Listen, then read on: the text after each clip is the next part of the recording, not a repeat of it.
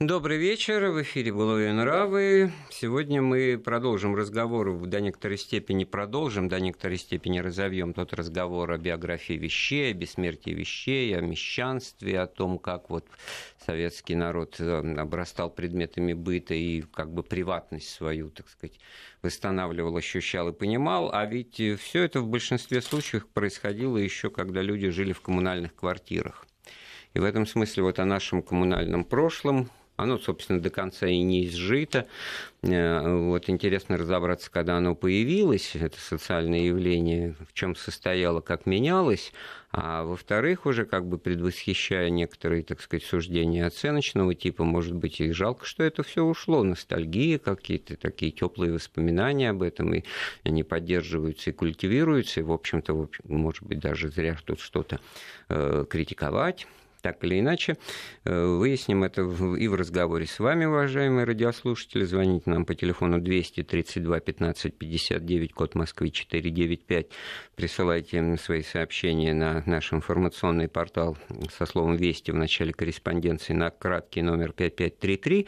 И опять-таки сообщения, подчеркиваю, принимаем мы по номеру WhatsApp 903 170 63 63. А у нас в гостях доктор социологических наук, профессор Высшей школы школы экономики, Елена Рождественская. Елена Юрьевна, добрый вечер. Добрый вечер.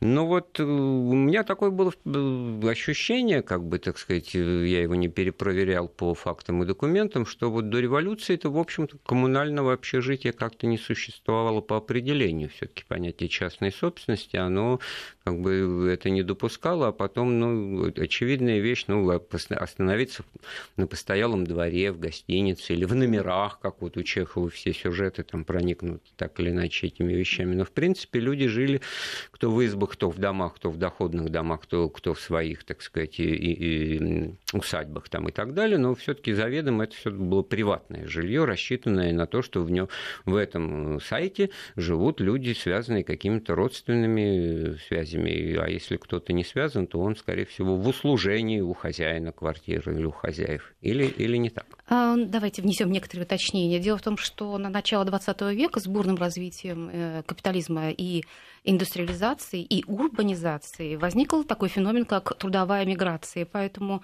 а рабочие, которые приезжали эм, в города работать на фабриках, на заводах, для них отчасти организовывали э, общежитие, но этого не хватало, и они снимали так называемые углы, то есть койко-место, скажем так, да, и возник как бы внутренний рынок вот этого съемного жилья. Вот. Поэтому, конечно же, а, представление о том, что можно как-то временно подселиться куда-то, заплатив небольшие деньги, безусловно, до революции было. И этот процесс лишь активизировался. Ну а уж тем более с революцией, когда вообще все общество пришло в броунском движении, и, естественно, а, идеологический курс на, так сказать, э, ну, классовую а. гомогенность, э, и хлынули в города, и полуурбанизированное сельское население, которое на отхожие промыслы были включено и ранее, а теперь уже искало лучшие доли в городах, будучи мобилизованная новой идеологией, новыми возможностями. И вот тут, конечно, политика государства в этом плане была, конечно, очень интересной. Потому Я... что первый проект был, и прошу прощения, да, он был все-таки связан с такими вот такими интересными вещами, как э, проект культурной политики по э, формированию нового человека. А новый человек должен как-то вот найти себе новое э, место проживания. И возник проект э, «Дом коммуна» чрезвычайно интересная вещь, подготовленная, безусловно, просветительскими э, и текстами, и выступлениями, и образом жизни самих э, ведущих большевиков а, и женщин, примкнувших к э, большевистской, так сказать, идеологии, которые говорили о новой семье, о новых отношениях, которые не скованы больше церковным браком, в которых не обязательно как бы быть верной тому, кого ты больше не любишь, и поэтому свобода отношений, а, незарегистрированность отношений, все это находило форму вот в этих э, домах коммун, где можно было э, жить вместе, можно было а, э, не заниматься непосредственно приготовлением пищи, а делегировать это а, фабрике, кухне или какому-то общему пространству в этом доме, где можно было приготовить. Да? Более того, тут были и возможности для прачечных, э, туда все время стояла большая очередь на месяц, но были даже такие забавные вещи, как, например, комната для интимных отношений, когда можно было, опять же, по расписанию, вот уединившись, эм, заниматься соответствующими Фу, какое безобразие вы рассказываете. А вот знаете, Елена Юрьевна, так вот для начала снять угол это вот то, что сейчас бы нас бы должно было увести в тему съемного жилья. И, в общем-то, тоже мы, наверное, мы могли бы так и сделать угу. с самого начала, потому что это тоже социальное явление в какой-то момент э, обнаруживается и за границей, угу. и у нас, что, в общем-то, с экономической точки зрения выгодно не быть собственником, не платить все время повышающиеся какие-то налоги на собственность, не нести ответственность за жилищно-коммунальное обслуживание, расходы, ремонты и прочее, а просто, вот, так сказать, платить за то, что проживаешь. Но тогда, э, сто лет назад, это был угол он не делал коммунальным то, тот дом, ту избу, то, тот частное владение, в котором проживал его собственник. Безусловно. Да, это, Потому это что не задает владелец. Конечно, он да. всегда какими-то ограничениями своего вот Конечно. этого жильца снабжал. А вот то, что вы потом стали говорить, это действительно социальный проект, это специальное строительство, это целая, так сказать, эпоха в архитектуре, да. конструктивизм, в котором как раз все его, так сказать, лучшие образцы у нас да. кое-где даже еще сохранились, что, и как в Екатеринбурге, например. Да, да и в Москве да. тоже восстанавливаются, и правильно это э, делается, но вот функционального применения такого первородного угу. все-таки не предполагается, потому что это будет восприниматься, ну что это, так сказать, дом гостиничного типа, это некий, так сказать, суррогат э, отеля, гостиницы, потому что понятно, о чем мы говорим. Ну, а вот... ведь тогда вот да. все вплоть до интимных э, комнат для интимных, э, даже не развлечения, а выполнения своей, опять-таки, социальной функции пролетариата, это все как раз порождение сугубо идеологического периода, в который это все и осуществлялось. Но это все-таки уже, наверное, 30-е годы после НЭПа, потому Знаете, что с НЭПом нет, тут... Нет, или... это самое э, раннее время, это 20-е годы. А, это еще время вот этих вот эм, проектов э, домов коммун, и лишь затем, э, после того, как э, выяснилось, что на эти дома коммуны и на этот вообще образ жизни, и э, ведь это же все стартовало с политики какой? А государствление жилищного фонда. То есть все было перенесено в собственность государства. Государство а, распределяло, брало на себя эту задачу распределения в зависимости от классовой принадлежности. Ну, в общем, я То только бывшие... уточню, что одним да. из первых декретов советской власти еще в декабре 2017 mm-hmm. года изданных был декрет об отмене частной собственности собственности на недвижимость. Именно. Вот, И, вот и весь разговор. Тогда да. все понятно. Вот. И, соответственно, а, переход это в собственность государства э, выяснилось, что впоследствии, что заселенный по классовому признаку э, пролетариат э, не особенно как хорошо рачительно по отношению к этому жилищному фонду себя ведет. То есть в пору холодную, зимнюю выламывался паркет, сжигались а, окна, двери, и затем по мере как бы превращения жилья в уже малопригодное, как бы они снимались с места и переселялись в следующее. И вот это вот э, ужасающее состояние жилищного фонда, в общем, подвигло к мысли о том, что и тут как бы подоспела эпоха НЭПа, что неплохо бы вернуть обратно этого рачительного собственника небольшого, который будет за этим приглядывать тут и платить нам налоги. Уже подбрасывают вопросы по СМС-порталу да. на номер угу. 5533, значит, как раз то мы далеко пока не ушли от этих угу. дореволюционных царских времен. При царе жили в рабочих казармах, что это? Яша из Самарской области, мы произнесли слова «рабочие казармы», или это он где-то вычитал и нам адресует? Ну, действительно, были общежития для рабочих, и любой уважающий себя фабрикант, и добром, добрым словом поминаемый, я не знаю, Солдатенков, Морозовы, они строили и, так сказать, и школы, и клубы, и народные дома, и общежития для своих рабочих. Именно вот. темы были известны, да. Именно темы были известны, да. но вот сказал слово «казарма» и представил себе вот, ну, то, что это, значит, в одной комнате, как я вот в армии, в казарме. Ну, это мне да. понятно, это 200 парней 20-летних в одной комнате спят. Вот.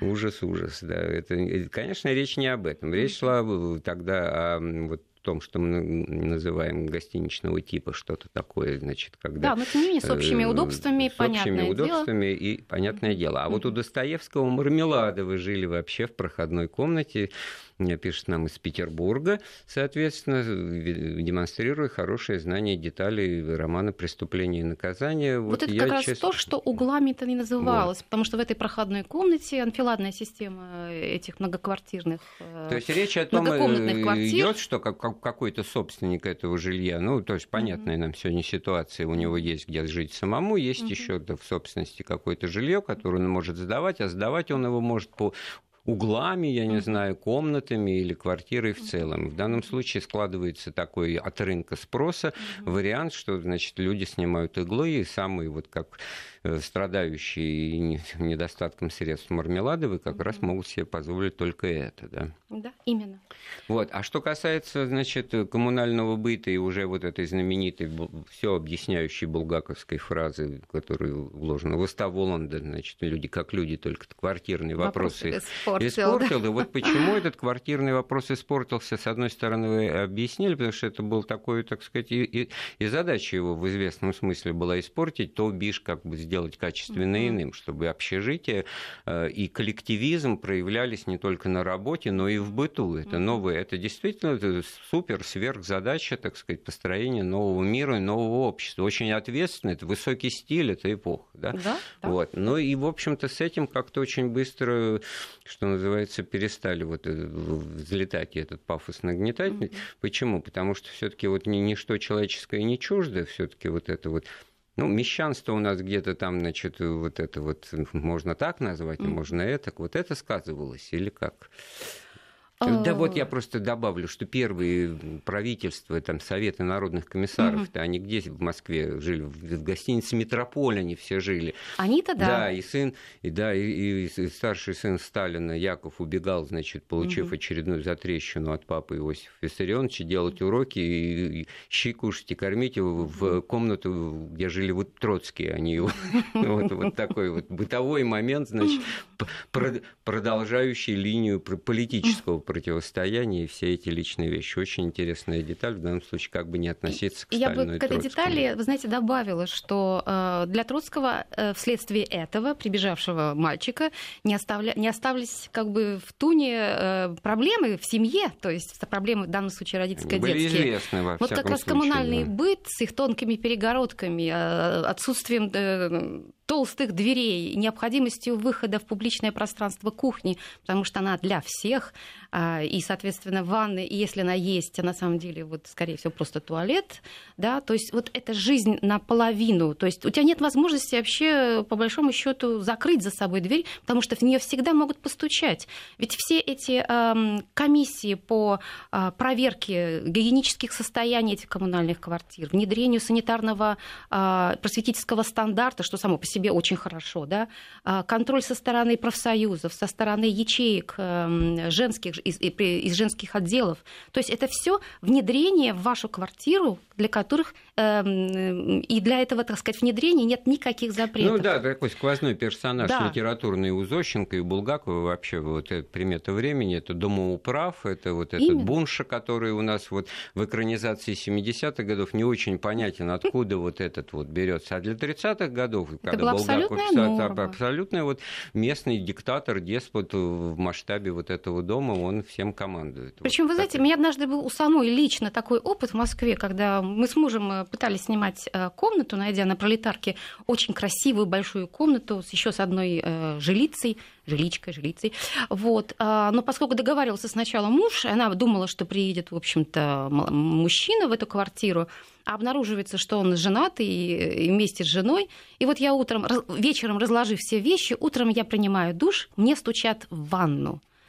Одевшись, я открываю, там стоит эта соседка вместе с участковым. Ну, как вы понимаете, через два часа меня в этой квартире не было. Вот. Одно дело, когда есть возможность выбора, другое дело, когда в эту коммуналку человек попадает, ну, грубо говоря, из ниоткуда, вообще, где да. ему жить негде было, да. выбирать не приходится, угу. он и этому рад. И Безусловно. совершенно другое угу. отношение у тех людей, которые в коммуналке живут, а до революции это была их полностью квартира, в которой угу. им оставили одну комнату, и, в общем-то, они потеряли, но угу. могут говорить спасибо за ну, то, кстати, что а, вот владельцы остались. вот таких вот уплотненных квартир, они все-таки вырабатывали так, тактики сопротивления, то есть э, их, им могли позволить остаться в этой квартире, но они стремились как бы населить ее социально близкими людьми. То есть, в первую очередь, прописывая своих знакомых и родственников, людей, которые близки по состоянию, даже в объявлениях, которые газет в те, в те времена, в 20-30-е годы, можно было такой найти эфемизм, который замещал вот эту социальную принадлежность, утраченную, да, интеллигентная семья, интеллигентные люди. Это есть... очень интересный вокабуляр и вот да, этот контент-анализ да. того, что является mm-hmm. престижно, что является ценностью человеческого общения, коммуникативной, доброй, отзывчивой, но в данном случае чистоплотная, так сказать, Именно, э, да, которые считываются... Из 38 человек, да, да, снимет одну комнату, это уже Совершенно объект верно. шутки юмора. Но вот этот рождается. краткий период, когда можно было эти тактики развивать, э, он связан, безусловно, с кратким периодом НЭПа, вот, э, но он же и быстро и закончился. И когда мы уже приближаемся к 30-м годам, уже к эпохе, обозначенной как репрессии, вот, э, допустим, ну, в Питере, да, да, ограничения, то вот здесь меняется кардинально вот эта жилищная политика, и вместе вот по поводу вот как раз убийства Кирова, вот в этой ситуации так называемое кировское выселение, кировский поток, когда вообще из Питера только одного за месяц было выселено порядка 10-12 тысяч. То есть это были как раз в первую очередь люди так называемые лишние, да, из э, социально деклассированные, из этих бывших так называемых. То есть вот. деклассированные обычно как бы, так да, сказать, не, да, не, которые просто... не... А это бывшие в том смысле, что и домовладельцы, именно, и квартировладельцы, именно. и, соответственно, которые... А ведь большинство Грубо говоря, да. помещики и буржуи какие-то. Да, да, Хотя, на самом деле, это обычный средний класс, если говорить, так сказать, в а поскольку вот э, даже такие вот меры по разжижению да, вот населения городского, а, они не, не способствовали тому, что хватало для всех, то есть даже в том же Питере в 20-е и 30-е годы э, порядка 20, только 20 с небольшим процентов жило в отдельных квартирах, все остальное жило в коммуналках.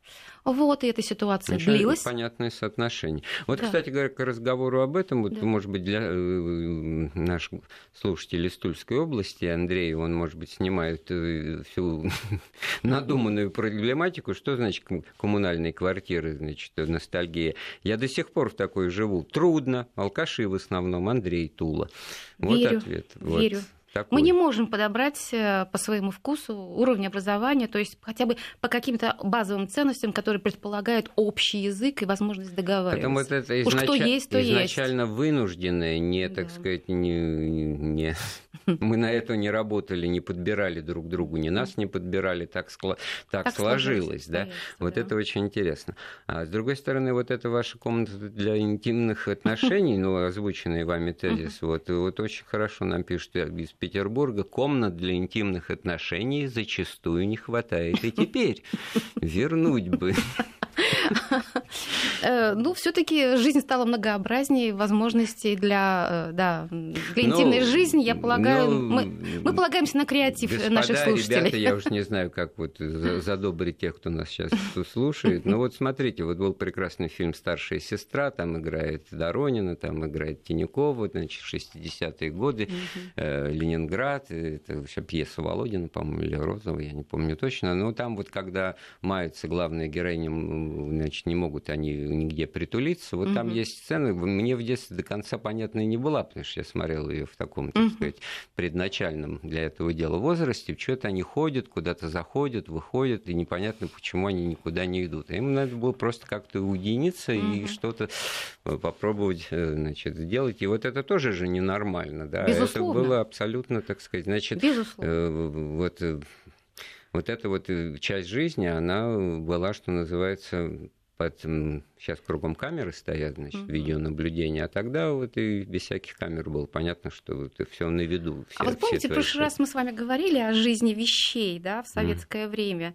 вот, и в свое время была прекрасная выставка э, «Нижнее белье при социализме», mm. вот, в основу которой было положено и коллекция собственного белья, и нарративы людей, которые вспоминали об этом а, непростом сюжете, пытаясь озвучить опыты, которые с этим связаны. И вот одна девушка как раз вот в эпоху 60-х, э, 70-х, не, даже позже, 70-х, наверное, да, она говорила о том, что никак не могла расстаться с девственностью, потому что она, она не могла себе представить, что она разденется и будет в этом белье.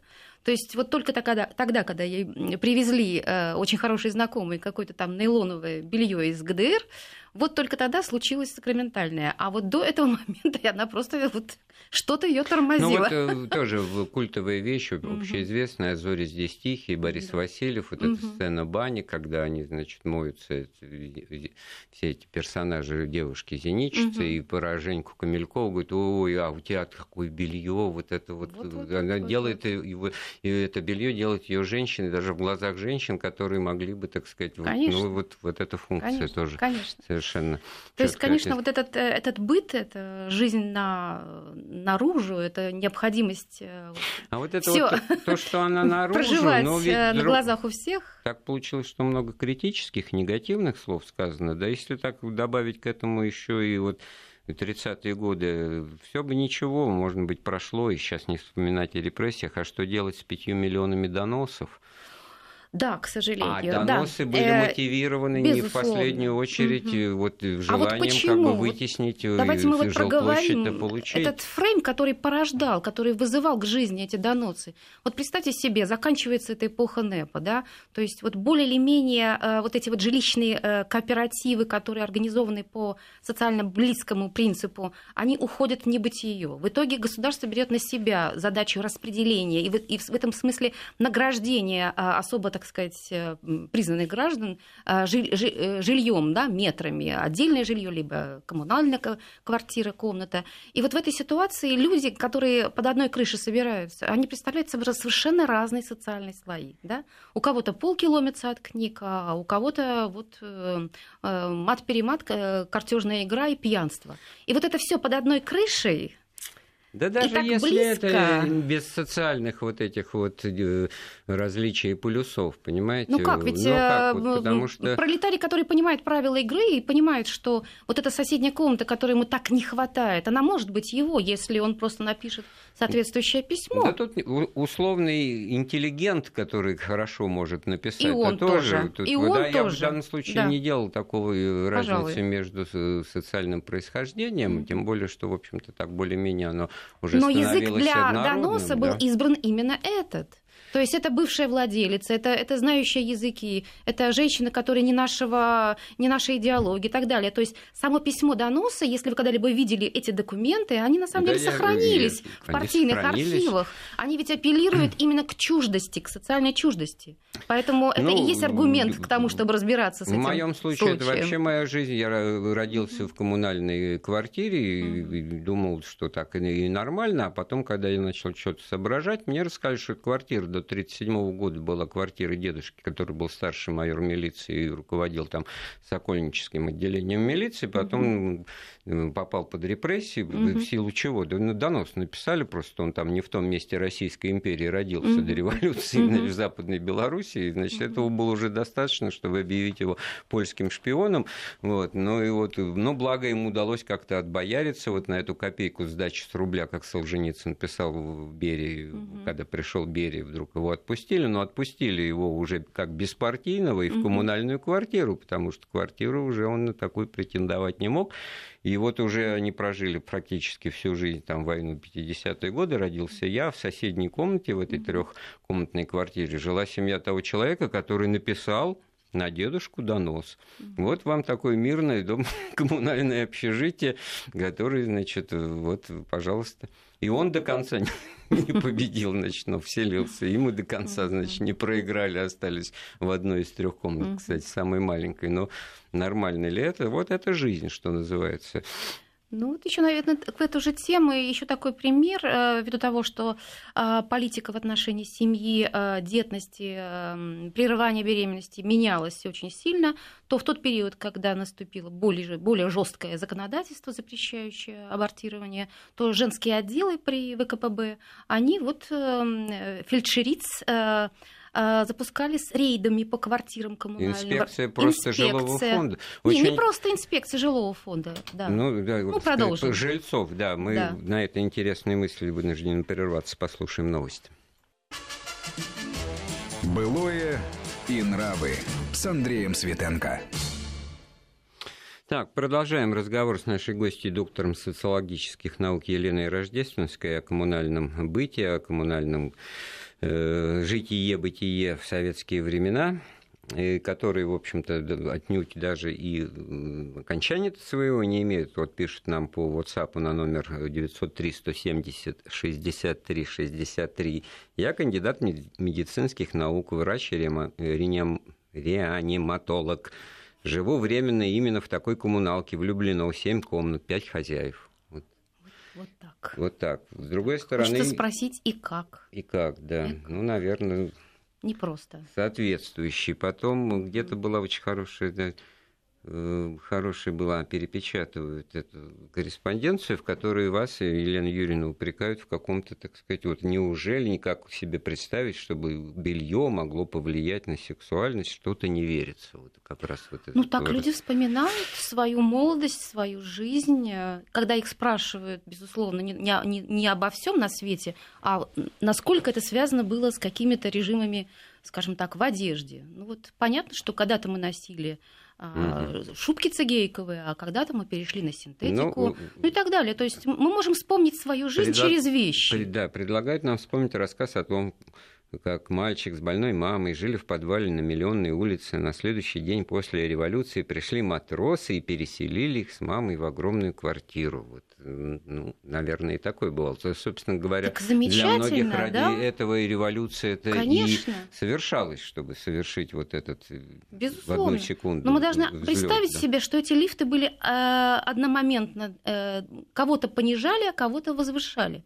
А в итоге формировали нечто под названием Э, общность советский народ. Хотя, разумеется, в этой общности были, были различия, о которых а. нельзя было, безусловно, Елена, особенно это, это и говорить. Этот, этот вопрос недоуменный да. о том, что это вообще надуманная проблема, как может женское белье сделать женщину женщиной или нет, автор его мужчина. Так что, наверное, mm. это тоже что-то, во всяком случае, может объяснить, наверное. Ну, может быть, это что-то и объясняет. Хотя, между прочим, этому мужчине можно было бы э, предложить другой нарратив мальчика, который, э, которому в сложные экономические времена, в холодное время года родители навязывали дедушкины кальсоны, потому что в школу идти было далеко, несколько километров, и не поддев под школьную форму эти кальсоны, в общем-то, можно было элементарно замерзнуть. А он, боясь насмешек в классе, выходил из подъезда и на морозе снимал эти кальсоны, потому что они торчали из-под а короткой вот вот формы. Момент отношения вот этой стыдобы или стыдобы советской, да. он довольно вот странно сейчас воспринимается, потому что вот сейчас вообще вот э, грань между нижним и верхним бельем, на мой взгляд, существенно подвинулась. И я уж не знаю, Александр Сергеевич Пушкин, летом бы оказавшись на улицу города, угу. вот, он бы, наверное, упал в обморок при всей своей, так сказать, раскованности. Потому что угу. женщины и девушки ходят вообще-то, ну, в общем-то, строго говоря, в нижнем белье по ну, канонам по 19 счету, века. Да, да, понять а уже вот, сложно. А вот почему да. это, так сказать, вот так вызывало такое, наверное, это вот очень интересный психологический ну, феномен. потому что это такая полузапретная тема, на эту э, не принято было да, говорить. Не принято было. Это предметом открытой общественной дискуссии много чего а не было, оно формировало... Да, а, а теперь... сейчас вспоминать-то хочется о том, что доставляло удовольствие. Даже о том же коммунальном быте. Вот, давайте с точки к, зрения солидарности, как люди помогали друг другу, как что... женщины вот воспитывали вместе э, детей, потому что выросли все на глазах у соседей. И мать, уходя там, на 8-10-часовой рабочий день ненормированный, или отец, пропадающий вечно на работе, Кого, кто воспитывал детей? Соседки, да, улица, двор, да? Вот эти три категории в основном-то и упоминаются в воспоминаниях. Ну, ладно, вот а сейчас случае... хочется ну, именно что? об этом помнить. Конечно, но ведь уже тогда Аркадия Райкина знаменитая э, миниатюра о том, что, значит, если сыночку увидите, в случае чего этим метелочкой его шмякните будет, хулиганить это, значит, э, погладьте, а будете, то есть воспитывает дворник, соседка, школа, а вот если бы маме платить побольше, или чтобы маме, мама сидела дома и воспитывала, а папе бы платить побольше, так чтобы хватало, вот тогда, глядись, и не понадобилось потом перевоспитывать mm-hmm. и переучивать. Это очень сатира вот начала 70-х годов. Ну, тоже, в общем-то, я к тому, что тогда да. уже это тоже все дозволялось немножко mm-hmm. по этому поводу, ну, так сказать, не радоваться, как mm-hmm. минимум. А с другой стороны, вот эта вот идея, э, тема ностальгии, так сказать, по-доброму и только хорошая, она mm-hmm. тоже очень явственно просматривается вот за тем, что этот мир уходит, и вот этот коммунальный. И вообще вот в 1971 году был такой телес сериал, один из первых, кстати говоря, телесериалов на центральном телевидении, день за днем по Михаилу Анчарову. Сюжет заключался в том, что жильцы огромной значит, коммунальной квартиры дома, ушедшего под снос, получают новые отдельные э, квартиры в новом доме, и, и вот там, значит, поддерживают вот этот вот свой быт, свои отношения человеческие, будучи людьми совершенно разными, кто-то интеллигент, кто-то шляпу одел, кто-то в очках, кто-то с высшим образованием, кто-то нет. Понятно, когда они вынуждены женщины живут в одной квартире, у них общее, так сказать, пространство, так сказать, для общения и для проблем в том числе, а тут они, значит, вот реконструируют этот быт, уже выходя в буквальном смысле за пределы своих. Вот с этим вот как быть, что по этому поводу можно сказать? А, ну, э, прежде всего, а, получив отдельное жилье, мы радуемся, этого ждут годами, обустраивают э, и так далее, вкладывают свою душу в возможный дизайн и обустройство, а затем начинают потихонечку тосковать, потому что режим вот этой автономии и э, вот этого подарка приватности, с ним же надо еще как-то научиться обходиться, потому что приватности вообще глубоко советское время вообще в принципе не было. Почему мы и начали наш разговор вот с этих вот э, интервенций государства? Под маской ли это комиссии по санитарно-гигиеническому состоянию, или это э, представительница женотделов, которые досматривают в эпоху запрета абортов? Вот, вернулись к этому. Да. Вот это же а, а почему нельзя а почему? вот такого а было что, делать а потому что в, криминально. в отдельные квартиры стучаться и звонить и проверять, не беременны ли вы тут а соседки-то все знают. А, вот так а вот. соседки-то все знают. Соседки знают вообще, какова личная жизнь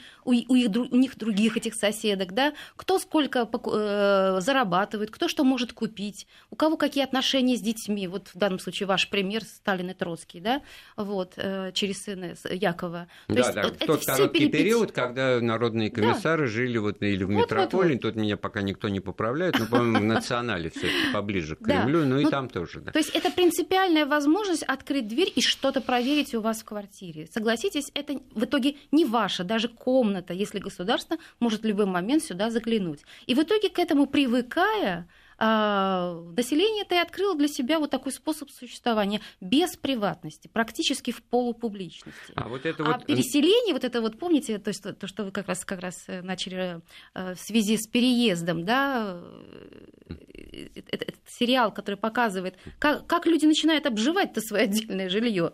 Но вот эта ситуация как раз и показывает, что начинает формироваться такая вот э, советская, но полуприватность. Очень интересный сюжет, очень интересный сюжет.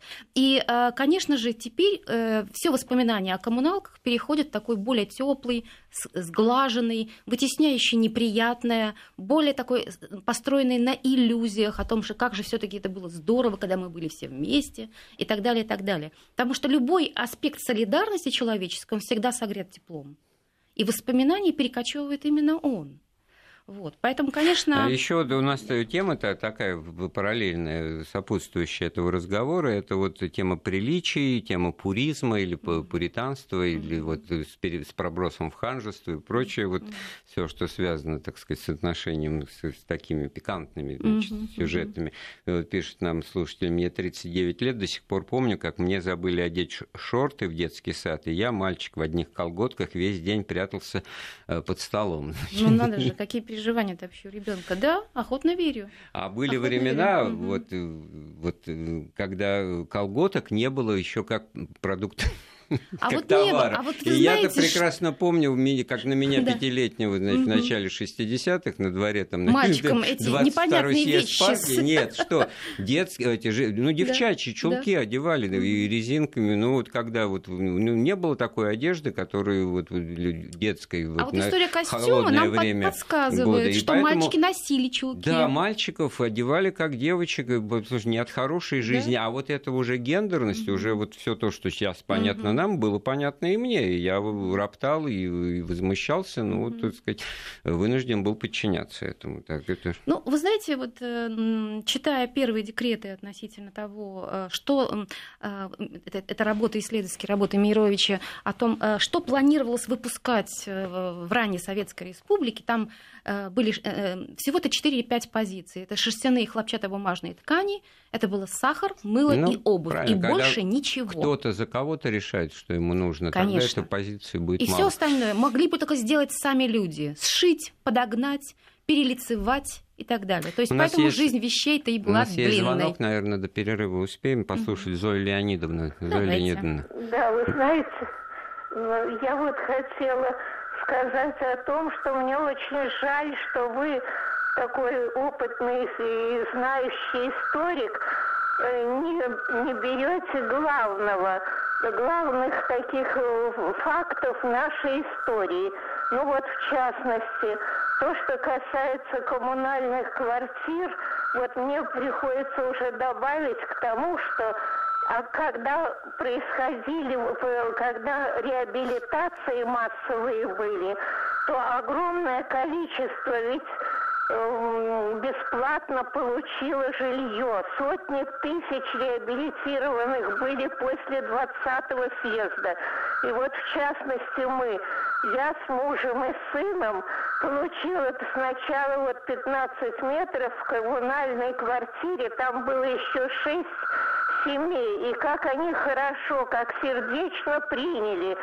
Не только вот доносом характерна наша история, ну вот когда повернулась... Но это уже было в 50-е годы, да? Теперь, угу, то угу. как приняли как раз сотни тысяч реабилитированных. Официальная цифра при Хрущеве были Да, спасибо, спасибо, Зоя Леонидовна, за это уточнение. Да, спасибо, мы очень ценим тысячам это. было запрещено возвращаться в Москву и в Питер, да, в Ленинград. С ограничениями на да. проживание это тоже. Но мы продолжим после перерыва эту тему.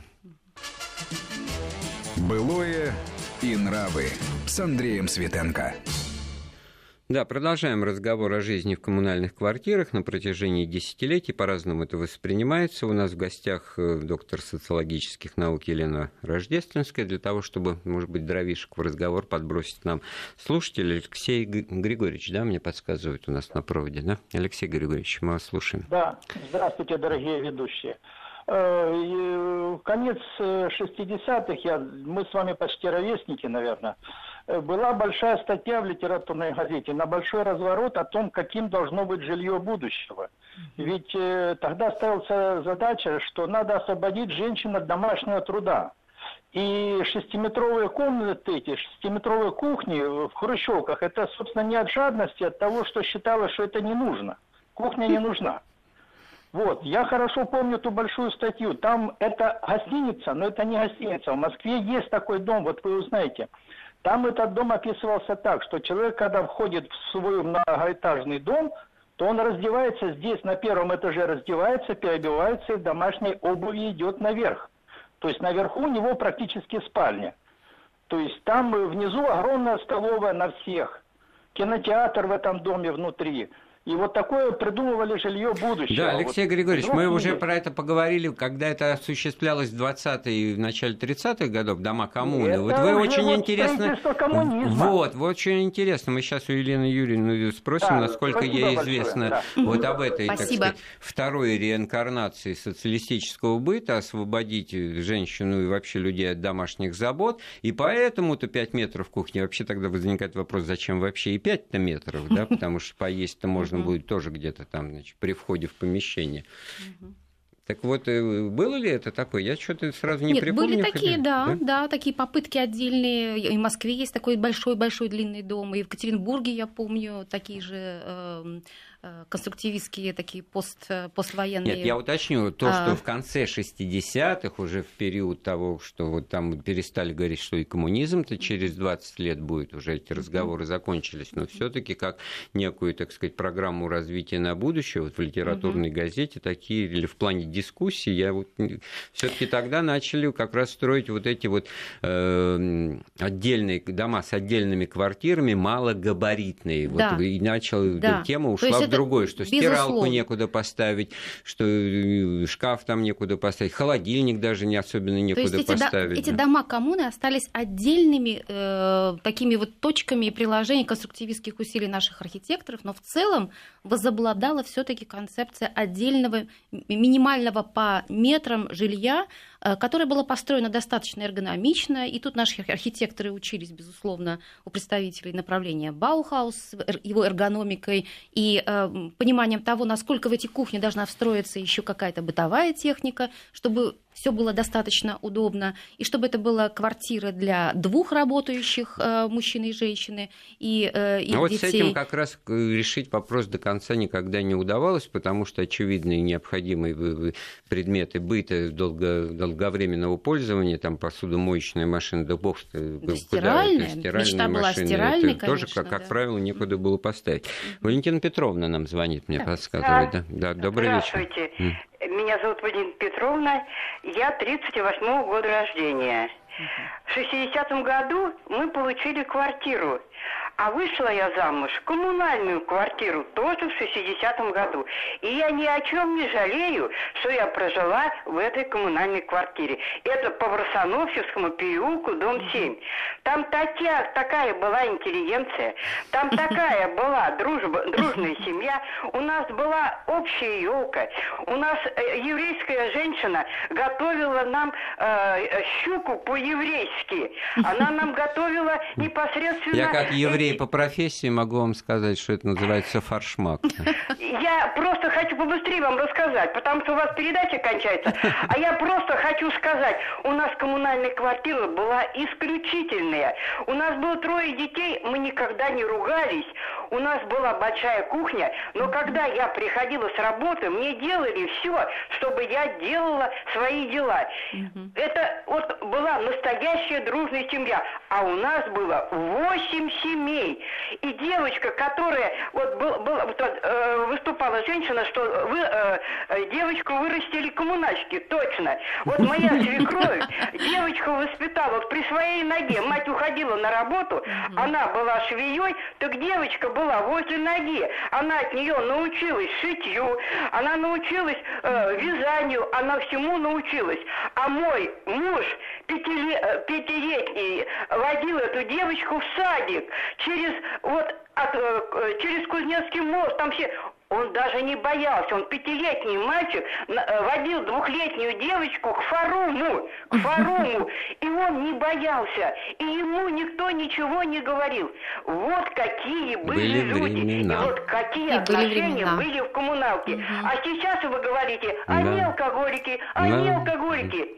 Вот, Варсонофьевский дом 7. Съезжаемся все в Варсонофьевский дом 7. Вот, это очень хорошо, что нам Валентина Петровна так ярко Валентина Петровна, замечательно. И надо сказать, что ведь э, весь этот темы. опыт, он же приходится на время вашей юности, э, молодости. И э, когда люди растут таких хороших отношениях это можно просто сказать, ну, замечательно. Да, я давно заметил, да. невозможно доказать человеку, что он несчастлив, если он считает себя счастливым, и наоборот, в данном случае очень... Это предложенные э, обстоятельства, Вот это к вопросу об объективности, об вопросу о надуманности, да, вот это вопросы вот, вот так вот. А что, чему здесь не верить? Все, вот, пожалуйста. Важно, как люди прежде с другой всего стороны, оценивают вот, мой э, рассказ, да, вот, да, да, тоже вот третья семья в этой коммунальной квартире, я когда один оставался, оставался, mm-hmm. они меня брали к себе там телевизор посмотреть, что-то такое следили, поужинал я или не поужинал, тоже было все нормально. И в этом смысле-то ведь в конце разговора-то можно такую, так сказать,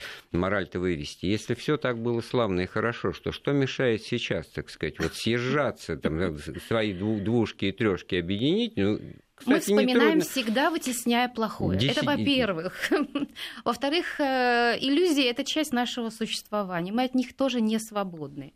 И, э, и в то же время справляться с этим прошлым, которое, может быть, в чем-то и не просто нам давалось, нам позволяет именно эта человеческая способность вытеснение плохого. Вот понимаете, соседи, с другой стороны, никуда не делись. Вот они в полутора метрах от входной двери каждого из нас, mm-hmm. да, и мы от, от них в, то, в той же дальности. Уже э, качество взаимоотношений совершенно иное не, не дай знаешь, бог, кто. Да, дай бог, ну, визуально, так Да. сказать, в районе лифта, да. поздороваются. На улице уже могут не узнать. И вообще в этом смысле, а что, проблемы-то не остаются? Они и коммунальные общие, и, так сказать, и Конечно. проблемы ремонта и так далее. Да и проблемы тоже где-то помочь посидеть. У меня, например, с кем есть такие давние отношения, с кем 30 лет в одном подъезде, я могу что-то попросить, эту условную пачку соли там или еще что-то. И у меня просят, поводы да? для самоорганизации, Вот. Конечно, помощи, никто же не мешает все есть. При этом да. обязательно все это делать коммунальным и общим, когда это уже и по необходимости, а по необходимости могут возникать и хорошие примеры, как Валентина Петровна нам,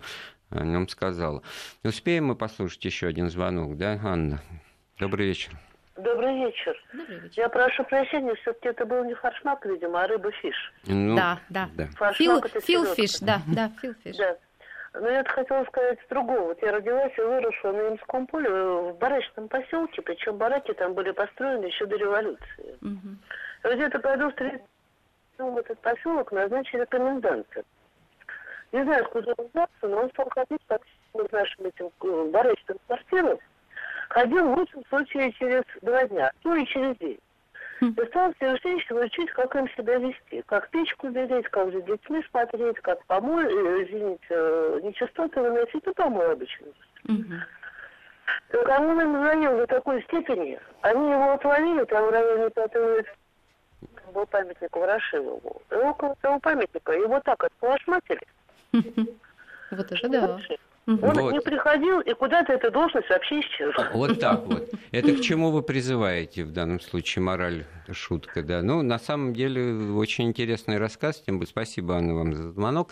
Тем более, Ну, что вот все если- это по месту нас переносит к тому месту, откуда мы Да, ну вещаем. вот, так, э, это, очевидно то, что все-таки это вызвало коллективный гнев, и он понес свою заслуженную кару. Значит, люди все-таки поняли, что в наше пространство, в наше личное, Так вот, вот, не надо момент входить. вот этой первичной, э, первичной так сказать, общности, возникающей на уровне коллектива, да, групп по интересам, вот она Да. очевидным образом, коммунальные квартиры вырастают да, да. в некий вот такой вот социальный объект, где люди разные, кто интеллигентный, кто нет, по национальности, там знает, что такое фишфил, или, кто, или кто-то думает, что это фаршмак, там это уже не важно, важно, что мы в одном э, коллективе, и у нас Да. одни интересы, и мы сплоченно выступаем. И это как бы отменяет все то, что мы вот тоже в процессе разговора говорили, что вот, э, подозрительность, э, ссоры, склоки, недовольство, То есть люди могут желание, готовность да. Да. выжить какого-то участника этого сообщества. Вот тоже такой Ну, художественный только с пример. небольшой заметочкой, что это все-таки 60-е, а не Да. 30-е Вот годы, да? 60-е годы тоже ю- персонаж Юрия Никулина в фильме «Деревья были большими».-то он же живет в коммунальной квартире на Арбате, значит, ну, пьяница, безработный, случайные заработки и прочее. Ему соседи говорят на кухне, мы на выселение вам, вас подаем.